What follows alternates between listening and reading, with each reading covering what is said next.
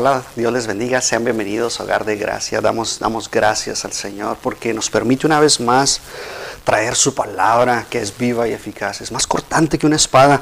Recuerda, es, es, es algo precioso la palabra de Dios, porque la palabra de Dios nos hace libres cuando nosotros vamos a ella, porque conocemos la verdad.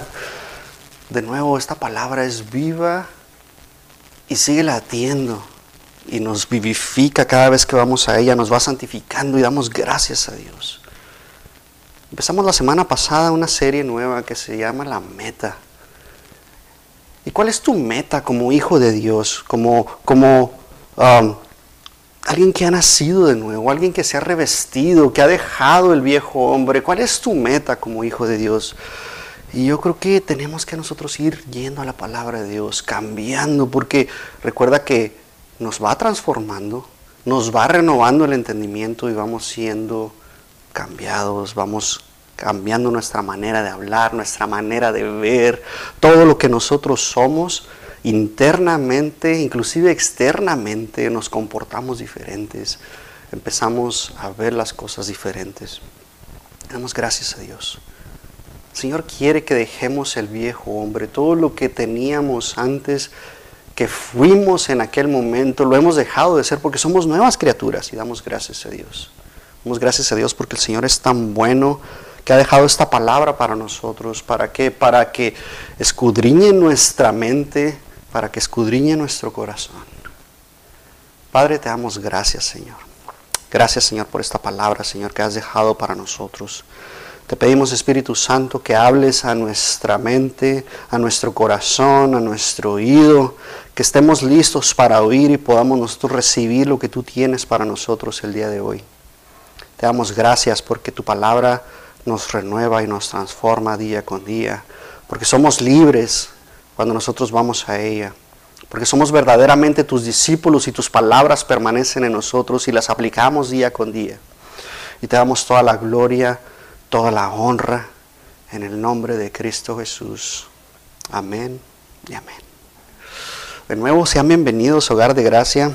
Hoy, hoy puedo decir, mi esposa y yo, que estamos de manteles largos porque mi mamá está el día de hoy aquí con nosotros y damos gracias a Dios porque eh, vino de visita, se va a quedar con nosotros un tiempo y solamente agradeciéndole a Dios por este tiempo que nos permite estar con ella, pasar tiempo, que ella pase tiempo con sus, con sus nietos. Damos gracias a Dios. Así que mamá, un fuerte abrazo. Que esta palabra sea de bendición para ti. Te amo con todo mi corazón. El Señor quiere que nosotros nos revistamos, nos vistamos que nos despojemos del viejo hombre, ese hombre que estaba viciado, ese hombre que está lleno de delitos, de persecución. El Señor quiere que cambiemos. Dice Colosenses 3:9, dice la, la, palabra de Dios, no mintáis los unos a los otros, habiéndoos despojado del viejo hombre con sus hechos. El Señor quiere que dejemos estas cosas. Mira lo que dice el versículo 10. Y revestido del nuevo, del nuevo el cual conforme a la imagen del que lo creó, se va renovando hasta que el conocimiento pleno, donde no hay griego ni judío, circuncisión ni incircuncisión, bárbaro ni escita, sino libre, siervo ni libre, sino que Cristo es el todo y en todos. Y damos gracias a Dios. El Señor quiere que nosotros nos resvistamos del, nuevo hombre. Pablo hace un énfasis aquí en esta parte y quiere que nosotros nos llenemos y cambiemos nuestra vestimenta, que cambiemos nuestra forma de vestir, que cambiemos nuestra forma de hablar, que todos nuestros miembros, recuerda como dice Pablo, que sean miembros que los utilicemos como miembros de instrumentos de, justicia, no de injusticia, que siempre estemos trabajando y obremos. ¿Para qué? Para que nosotros podamos bendecir a otros, para que nosotros podamos dar el fruto que hemos tomado, que hemos comido por medio de la palabra de Dios. Y Pablo quiere y nos dice por medio del Espíritu Santo que nos vistamos del nuevo hombre que es Cristo Jesús. El Señor quiere que nosotros nos pongamos la mente, el yelmo de la salvación y que caminemos y hablemos y pensemos, que todo lo pasemos a través de la lupa que es la palabra de Dios y estemos nosotros llenándonos constantemente Y luego nos dice que nos renovemos hasta el conocimiento. ¿Quién nos va a dar el conocimiento? Pues la palabra de Dios. El Espíritu Santo viene y nos recuerda la palabra de Dios, viene y nos transforma. Y solamente un hambriento de Cristo, un sediento del Señor, buscando la presencia de Dios en todo tiempo, va a acudir a la palabra de Dios. La palabra de Dios nos hace que nosotros seamos diferentes. Porque ¿quién te va a revelar lo que en ella hay si no es el Espíritu Santo? Nos va a mostrar todas las cosas. Y nos dice que somos creados conforme a la imagen del que nos creó. Tenemos un creador todopoderoso que creó los cielos, la tierra, el universo con solamente el comando de su voz. Si tú ves eso, Pablo hace, hace alusión a Génesis 1.27. Él está viendo que Él creó, nos creó conforme a su imagen y semejanza y damos gracias a Dios. Nos dice que nos, por medio de Adán, Dios creó a Adán. Y de ahí es la descendencia de donde estamos todos. Pero ahora con el nuevo hombre que es Cristo Jesús, es el nuevo Adán como, como si lo estuviéramos viendo a esa, a esa parte. Recuerda que Jesús es el nuevo Adán. Y nosotros somos diferentes. ¿Por qué? Porque el Señor nos ha apartado. Somos nuevas criaturas. Pero no solamente eso, nos está diciendo que, esta palabra viene que no solamente es para el griego ni el judío, o sea, en general es para todos. No hay excepción de personas, como dice la palabra de Dios, ni circuncisión, ni incircuncisión, ni bárbaro. Esta palabra bárbaro aplica para todo lo que es los griegos, los romanos, todos ellos. Ni lecita, siervo o libre. El nuevo hombre conforma todo lo que es la familia y favorece no importa la nacionalidad que tú tengas, no importa la raza que tú tengas, no importa la clase social que tú tengas, qué cultura vienes, de qué etnia, de dónde vengas tú. Cuando tú estás en Cristo somos uno. Damos gracias a Dios. En Cristo somos uno. Cristo es todo para nosotros. Si Cristo es el Señor de tu vida, estamos en Cristo. Recuerda que Cristo nos ama damos gloria al Señor. Esta obra de la nueva creación que Dios tiene para nosotros, que ha traído para nosotros, que ha dejado el viejo hombre. Las cosas viejas pasaron, como dice Pablo en Corintios. Las cosas viejas pasaron y aquí son hechas nuevas. Si estamos en Cristo, dice, de modo que si alguno está en Cristo, nueva criatura es. Damos gracias a Dios. Tenemos un nuevo hombre en el cual nosotros somos la imagen de Cristo. No somos Cristo, no somos Dios. Nos vamos pareciendo cada vez a Cristo. Esa es la meta que todos debemos tener como hijos de Dios. Por eso el título de esta serie, la meta, hacia dónde está tu visión, hacia dónde está tu blanco, hacia dónde estás caminando todos los días. Muchas veces la sociedad nos empieza a abrumar, empieza a oprimirnos, empieza a decirnos cosas, nos empiezan a decir que estamos locos y gloria a Dios que estamos locos por Cristo. Somos unos locos. Yo soy un apasionado por Cristo. ¿Por qué? Porque yo pienso como Cristo. Aunque me digan que soy un religioso, yo empiezo a pensar como Cristo. Y la pregunta que siempre te voy a hacer, ¿qué haría Jesús? Pregúntate eso todos los días. ¿Esto que voy a hacer lo haría Jesús de esta manera? ¿Qué haría Jesús? No importa de dónde tú vengas, el común denominador que todos tenemos, los que creemos en Cristo es Cristo Jesús. Damos gracias a Dios. La verdad es que si tú ves que hay una barrera en medio de todo esto, tú deberías romperla en el nombre de Jesús. En aquel tiempo existían barreras. Todo el imperio romano era una barrera. Y el, Evangelio no se podía propagar de la misma manera que se propaga hoy. Hoy está mejor que nunca. Tenemos la tecnología y damos gracias a Dios. Porque nos permite ir y llevar la palabra de Dios a todas las naciones. Damos gloria al Señor porque podemos ver hacia dónde se está propagando el mensaje del Evangelio, porque es poder para salvación. Solamente por medio del Evangelio puede uno ser salvo.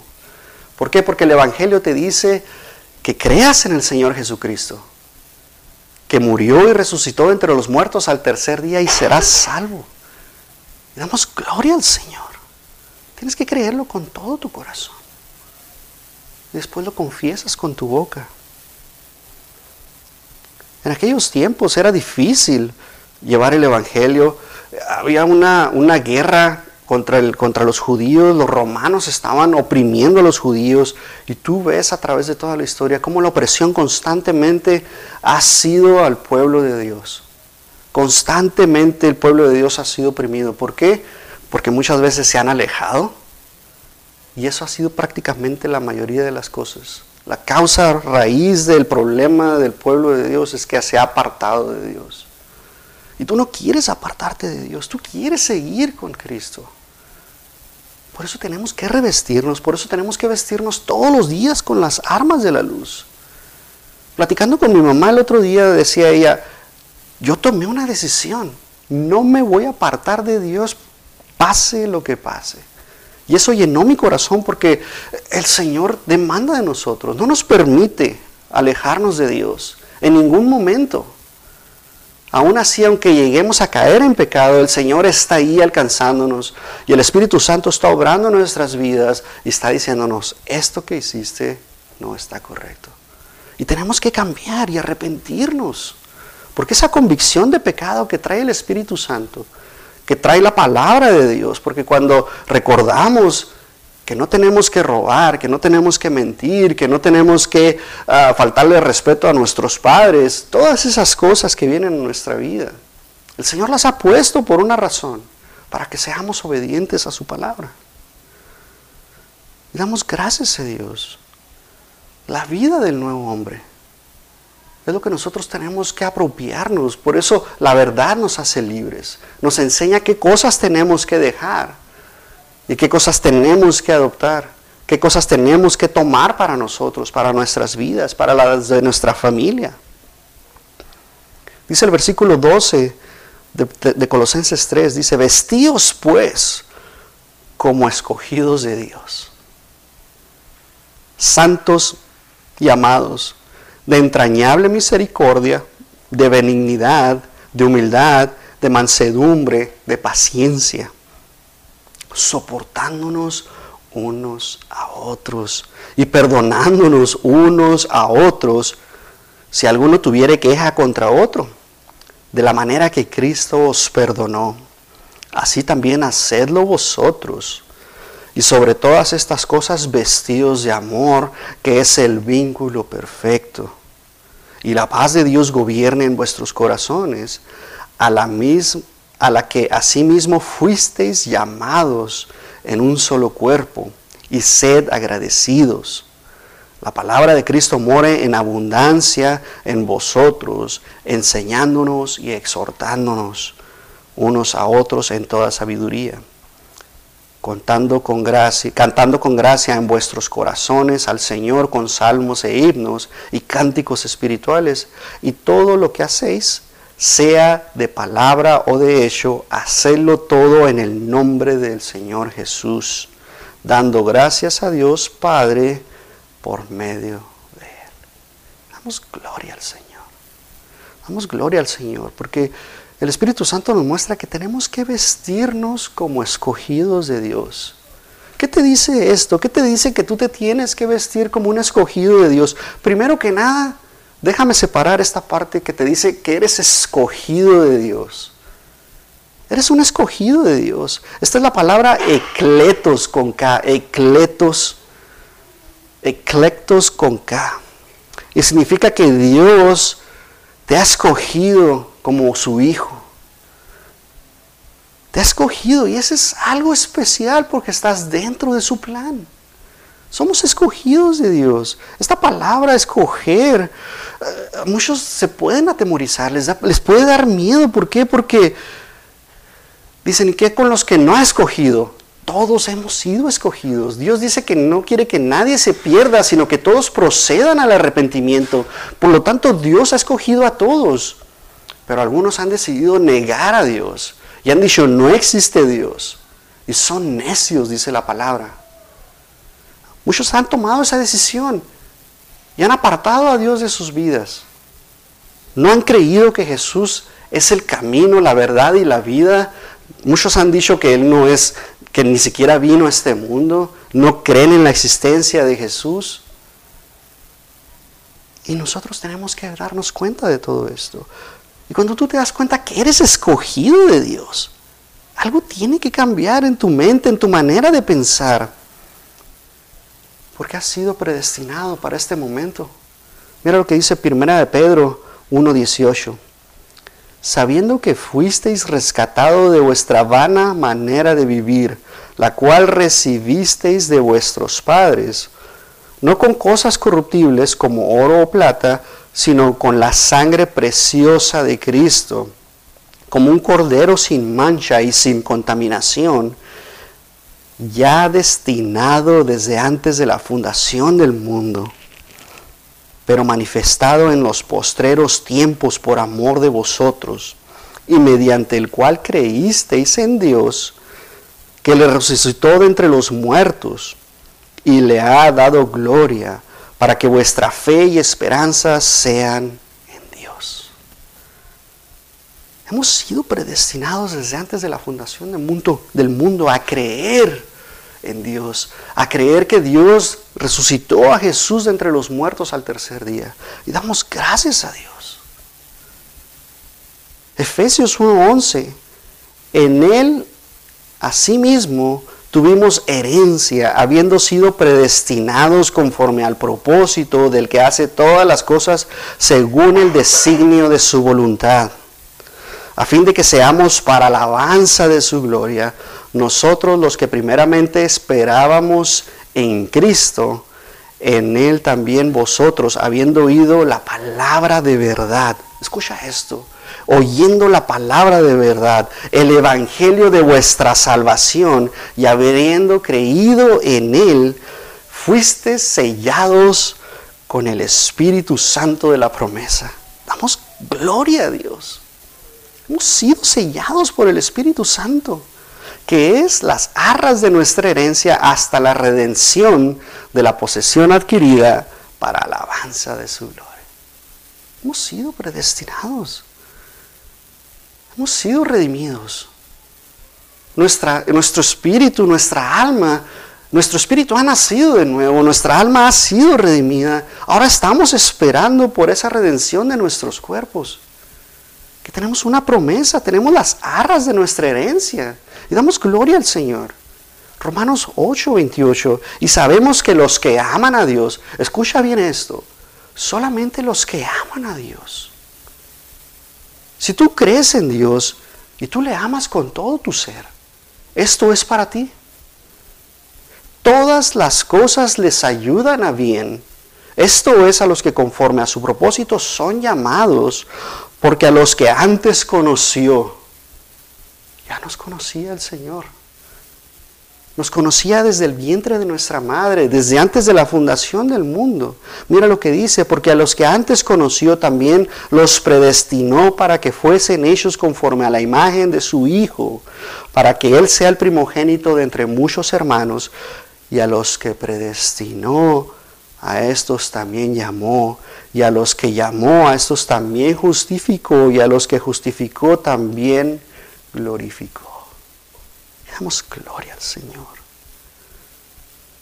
Tenemos esa promesa de que vamos a tener un cuerpo glorificado.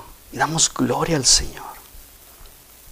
Por lo tanto, somos escogidos de Dios. Él nos escogió. Y cuando por, por, fin puede entrar eso en nuestra cabeza de que Él nos escogió, somos libres. Porque sabemos que somos sus hijos y que no nos vamos a apartar de su mano tenemos la vida eterna y damos gloria al Señor. Y cuando tú te das cuenta de eso, tú amas más a Dios. Tú lo amas. Empiezas a cambiar tu forma de pensar, de actuar, de ser. Y lo haces todo como para el Señor. En el nombre del Señor Jesucristo. Dice la otra parte del versículo, de entrañable misericordia. Esta palabra misericordia en griego ese es placnón.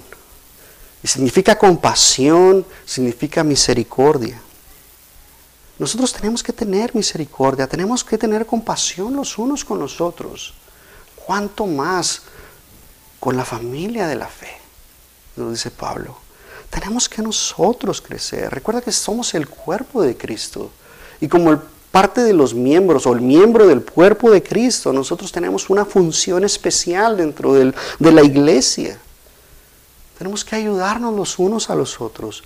Si tú ves que necesita a alguien ayuda, tú ve, ayúdale. El Espíritu Santo te va a traer esa, esa, esa, te va a mostrar, te va a revelar, te va a dar esa palabra de conocimiento de qué necesitas para ayudarle.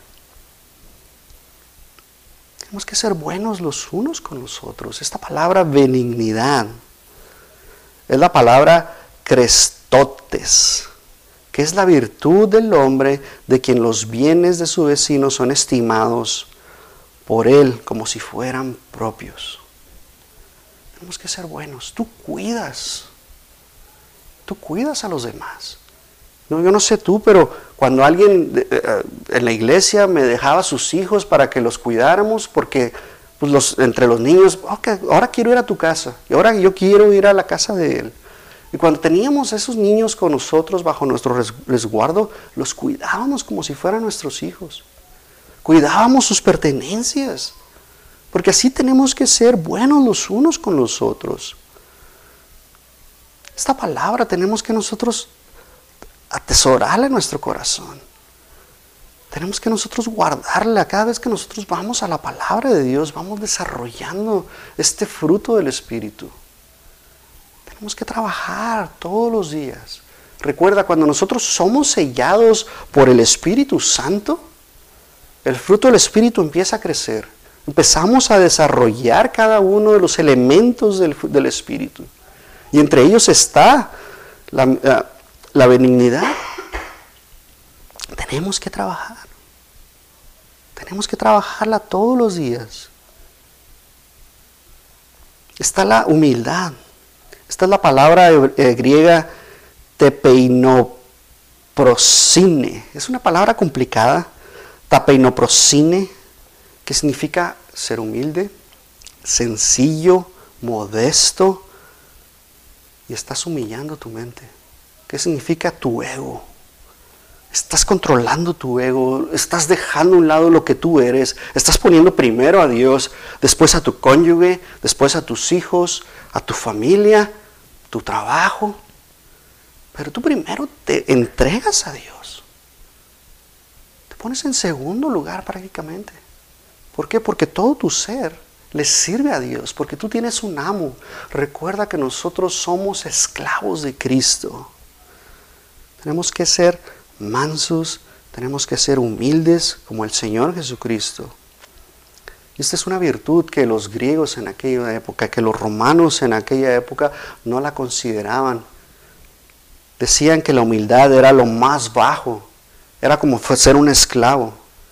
Pero la verdad es que tenemos que trabajarla todos los días. Por eso el Señor vino a que a servir y no a ser servido. Y damos gracias a Dios. Nosotros tenemos que desarrollar una mansedumbre en nuestras vidas. Tenemos que trabajar como si fuera una humildad para nosotros. La mansedumbre va a afectar mis acciones. Todo lo que yo haga hacia los demás va a ser cómo voy a ayudar y ser humilde ante los demás. La paciencia es una clase de humildad que va a afectar mis reacciones hacia lo que me hagan a mí.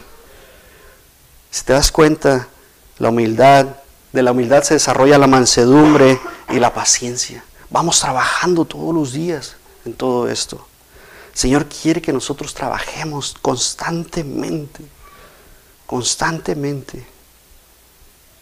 Y luego la otra parte del versículo dice, y perdonándonos unos a otros, si alguno tuviere queja contra otro, de la manera que Cristo os perdonó, así también hacedlo vosotros. Solamente te quiero llevar así rápidamente a la parábola de los dos deudores. Y solamente te voy a leer el versículo 21 de Mateo 18. Y tú ya si gustas puedes leer hasta el 35. Pero Pedro le está haciendo una pregunta al Señor Jesucristo. Porque está viendo lo que está sucediendo y en, el contexto, Pedro le pregunta, Señor, ¿cuántas veces tengo que perdonar al que me está lastimando, al que me está ultrajando, al que me debe? ¿Cuántas veces tienes que perdonar? Mateo 28, 21. Entonces se le acercó Pedro y le dijo, Señor, ¿cuántas veces perdonaré a mi hermano que peque contra mí? ¿Hasta siete? Esa es la pregunta de Pedro, ¿hasta siete? Y la respuesta preciosa del Señor Jesucristo, Jesús le dijo, no te digo hasta siete, sino aún hasta setenta veces siete. Entonces, si tú pones, si tú tienes tu calculadora y multiplicas 7 por 7 por 7 por 7 por 7 por 7 por 7, 70 veces, es un número prácticamente infinito. Porque muchos dicen 70 por 7 son 490. ¿Y qué pasa cuando llegue a las 491 veces? Ya no lo vas a perdonar. Es un número infinito. Es un número, antes las calculadoras te marcaban un error, porque es un número tan grande que, que es 1 a la 59 potencia. ¿Te das cuenta de eso? Es un número grandísimo. Jesús nos dice que tenemos que perdonar. No importa lo que te hayan hecho, tú tienes que perdonar. Cuando nos damos cuenta de cuánto nos ha perdonado Dios, entregando a su Hijo en la cruz del Calvario, por ti y por mí, si no ha cabido en tu cabeza el perdón de nuestro Señor, cargando todo nuestro pecado en la cruz, la verdad es que no has entendido lo que Cristo hizo por ti y por mí. Pero cuando tú te das cuenta y cuando tú pones al Señor todo tu corazón y le entregas todo, porque Él te ha perdonado todo, como dice aquí, de la manera que Cristo os perdonó. Él saldó tu cuenta. Todo lo que tú debías, Él lo pagó en la cruz del Calvario, derramando toda su sangre, como cordero inmolado, yendo al matadero. Esa sangre preciosa es el gran precio que Cristo pagó por nosotros. Cuando nosotros pensamos cómo Cristo nos ha perdonado, nosotros debemos, inclusive con poquito que nosotros hagamos, es una gran diferencia. Dios ha perdonado nuestras vidas. En su infinita gracia, en su infinita misericordia. Cuando nosotros acudimos a Él por perdón, Él detiene su ira hacia con nosotros, pero el mundo no lo hace así. El mundo quiere que nosotros paguemos, que nosotros um, paguemos mal por mal. Eso es lo que el mundo te ofrece, pero no lo hace Dios de esa manera. Dios alcanza a las personas y nos ama con todo su corazón. Pero el hombre no quiere que nosotros nos reconciliemos. El, mundo quiere que nosotros sigamos con nuestro mal carácter, con lo que nosotros hacemos. Si nos ofendieron, nosotros tenemos que ofender. Pero no es Dios así. Dios simplemente extiende su mano, corre hacia nosotros y nos da el perdón. Damos gracias a Dios. Damos gracias a Dios. Dios siempre hace el primer movimiento hacia nosotros y no el mundo. El mundo siempre se restringe. Dice, no, hasta que Él no me pida perdón, yo no le voy a pedir perdón. Nosotros tenemos que correr y pedirle perdón a nuestro prójimo. Tenemos que amar a nuestro prójimo como a nosotros mismos. Como Cristo amó a la iglesia, nosotros tenemos que ser así. El perdón, es, el perdón de Dios es completo. Es grandioso, es glorioso. ¿Por qué? Porque Él nos adoptó como sus hijos. El mundo no lo hace así. El mundo nos hace a un lado. Nos dice, bueno, pues ya no quiero ser tu amigo. Tú me ofendiste, ya no quiero ser tu amigo. Y la verdad es que tenemos que nosotros pensar de una manera diferente. Dios cargó todo el pecado en Cristo. Por ti y por mí. Damos gracias a Dios. Dios sigue alcanzando a los hombres por medio de su palabra, por medio de lo que Él es. Pero el mundo rechaza a Dios. Y nosotros tenemos que predicar la palabra de Dios constantemente. ¿Para qué? Para que nosotros seamos la reconciliación entre, entre el mundo y los hombres por medio de la palabra de Dios, que es la que hace la obra completa en ellos. Tenemos que perdonarnos los unos a los otros. Y damos gracias a Dios. El mundo lo que hace es que dice, sí, te perdono, pero no voy a olvidar lo que me hiciste.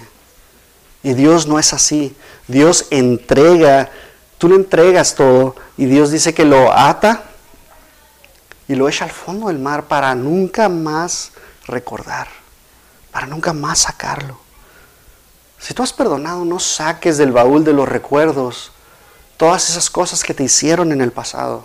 Inclusive lo que pasó el día de ayer, no lo saques.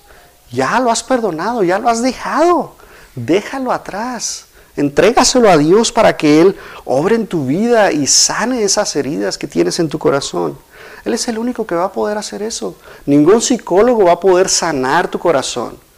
Va a tratar de afectar tu mente, pero jamás tu corazón. El único que puede restaurar tu corazón es el mejor cirujano de todos. Ese es Dios. El que va a tomar tu corazón, que era de piedra, y ahora lo hizo de carne. Y dice que la palabra de Dios que lo limpia con un hisopo, cuidadosamente está inspeccionándolo y aplicándole la palabra. Así tienes que ser tú yendo a la palabra de Dios, llenándote cada día más y más. Y luego nos dice el versículo de Colosenses, y, y sobre todas estas cosas, vestidos de amor, que es el vínculo perfecto. No hay nada mejor que el amor de Cristo. Ese es el perfecto amor en la cruz del Calvario. Nadie da su vida por un amigo. Solamente Cristo puede hacer estas cosas. En el eterno amor que Dios tiene para con nosotros, que Él amó al mundo, envió a su Hijo para que nosotros creyéramos en Él y tuviéramos vida eterna. Ese es el amor de Dios. No vino a condenarlo, vino a que nosotros nos salváramos. Damos gracias a Dios. Tenemos que vestirnos de amor. Es el pegamento perfecto que nos une, que nosotros tenemos. Sin el amor, nada de todas estas cosas, ni la humildad, ni la misericordia, nada no puedes tener tú el fruto del Espíritu desarrollándose en tu vida si no tienes amor. El amor es el que puede todas las cosas. Primera de Corintios 13. Si no tengo amor, de nada me sirve hablar de todos los idiomas del mundo y hasta el idioma de los ángeles. Si no tengo amor, soy como un pedazo de metal ruidoso, soy como una campana desafinada. Si no tengo amor, de nada me sirve hablar de parte de Dios y conocer sus planes secretos. De nada me sirve que mi confianza en Dios me haga mover montañas. Si no tengo amor, de nada me sirve darles a los pobres todo lo que, todo lo que tengo. De nada me sirve dedicarme en cuerpo y alma a ayudar a los demás. El que ama tiene paciencia en todo y siempre es amable. El que ama no es envidioso, ni se cree más que nadie. No es orgulloso, no es grosero ni egoísta, no se enoja por cualquier cosa, no se pasa la envidia, la vida recordando lo malo que otros le han hecho. No aplaude a los malvados, sino que a los que hablan con la verdad. El que ama es capaz de aguantarlo todo, de creerlo todo, de esperarlo todo, de soportarlo todo. Solo el amor vive para siempre. Llegará, llegaría el día que ya nadie hable de parte de Dios, ni se hable en idiomas extraños, ni sea necesario conocer los planes secretos de Dios. Damos gracias a Dios. El amor lo puede todo de entre todas estas cosas, dice el versículo 13, hay tres cosas que son permanentes. La confianza en Dios, la seguridad de que Él cumplirá sus promesas y el amor. De estas tres cosas la más importante es el amor. Tenemos que amarnos los unos a los otros. Porque con el amor nosotros vamos produciendo todo lo demás. Por eso nosotros amamos a Cristo, porque Él nos amó primero. Eso es el vínculo perfecto que Dios tiene para con nosotros, el amor, su amor. Y la paz de Dios gobierne en vuestros corazones, a la que asimismo fuisteis llamados en un solo cuerpo. Dios está gobernando nuestras vidas. Si Dios es el Señor de tu vida, Dios está gobernando tu vida. Y la paz de Dios viene a nuestras vidas y empieza a gobernarnos y empieza a transformarnos. Recuerda que es uno de los frutos del Espíritu. Y al final dice, sed agradecidos. No importa lo que esté pasando. La tempestad va a venir, los huracanes van a venir, la tormenta va a venir, el viento va a venir. Vamos a padecer aflicción por causa de Cristo. Pero confiad, recuerda, confiad, yo he vencido al mundo, dice el Señor. Y como el Señor está en nosotros, nosotros también hemos vencido al mundo. Esa es la fe que nosotros tenemos, que es Cristo Jesús. Y por medio de Él podemos vencer. Podemos salir victoriosos en las, en las tribulaciones, en las aflicciones, en las pruebas. Nuestra fe va a ser probada como, como, al, como al fuego es pasado por el eh, como al oro es pasado por el fuego y es limpiado. Y damos gracias a Dios. Pero juntamente con la prueba, Dios nos da la salida. Y la tenemos en la palabra de Dios, que es un mapa perfecto que tenemos. Y tenemos que estar agradecidos y gozosos en medio de todo esto. Tenemos que agradecer a Dios. Primera Tesalonicenses 5:16, estad siempre gozoso, orad sin cesar, dad gracias en todo porque esta es la voluntad de Dios para con vosotros en Cristo Jesús. Damos gracias a Dios. Y la última parte ya para terminar. La palabra de Cristo mora en abundancia en vosotros, enseñándonos y exhortándonos unos a otros en toda sabiduría, cantando con gracia en vuestros corazones al Señor con salmos e himnos y cánticos espirituales. Esta palabra morar es la palabra que mora en vosotros. Es la palabra morar, vivir, vivir dentro, vivir con. Es la palabra griega enoikeo. Tenemos que nosotros dejar que el Señor esté con nosotros, que more en nosotros. Pero al principio dice la palabra de Cristo. Es la palabra de Dios. Si tú dejas que la palabra de Dios muera en ti, mira lo que dice Juan. El Señor Jesucristo nos dice, dijo entonces Jesús a los judíos que habéis creído en Él, si vosotros permaneciereis en mi palabra, seréis verdaderamente mis discípulos y conoceréis la verdad y la verdad os hará libres. La palabra de Dios nos hace libres y seremos verdaderamente discípulos de Cristo si nosotros permanecemos en la palabra. De nuevo el Señor Jesucristo en Juan 15, 7, si permanecéis en mí y mis palabras permanecen en vosotros, pedid todo lo que queréis y os será hecho. En esto os es glorificado mi Padre, en que llevéis mucho fruto y seáis así mis discípulos. Como el Padre me ha amado, así también yo os he amado permaneced en mi amor, si guardareis mis mandamientos, permaneciereis en mi amor. Así que yo he guardado los mandamientos de mi Padre y permanezco en su amor. Estas cosas os he hablado para que mi gozo esté en vosotros y vuestro gozo sea cumplido. Damos gracias a Dios nosotros vamos desarrollando el fruto del Espíritu por medio de la palabra de Dios. Recuerda, hemos sido sellados por el Espíritu Santo. Y el fruto del Espíritu está en nosotros. Y la palabra de Dios está llenando este árbol que está plantado junto a ríos de agua viva, que es la palabra de Dios. Y empezamos a desarrollar el fruto de Dios. Perdón, el fruto del Espíritu Santo, que es el amor, el gozo, la paz, la paciencia, la benignidad, la bondad, la fe, la mansedumbre, la templanza. Empezamos a desarrollar. Contra todas estas no hay ley.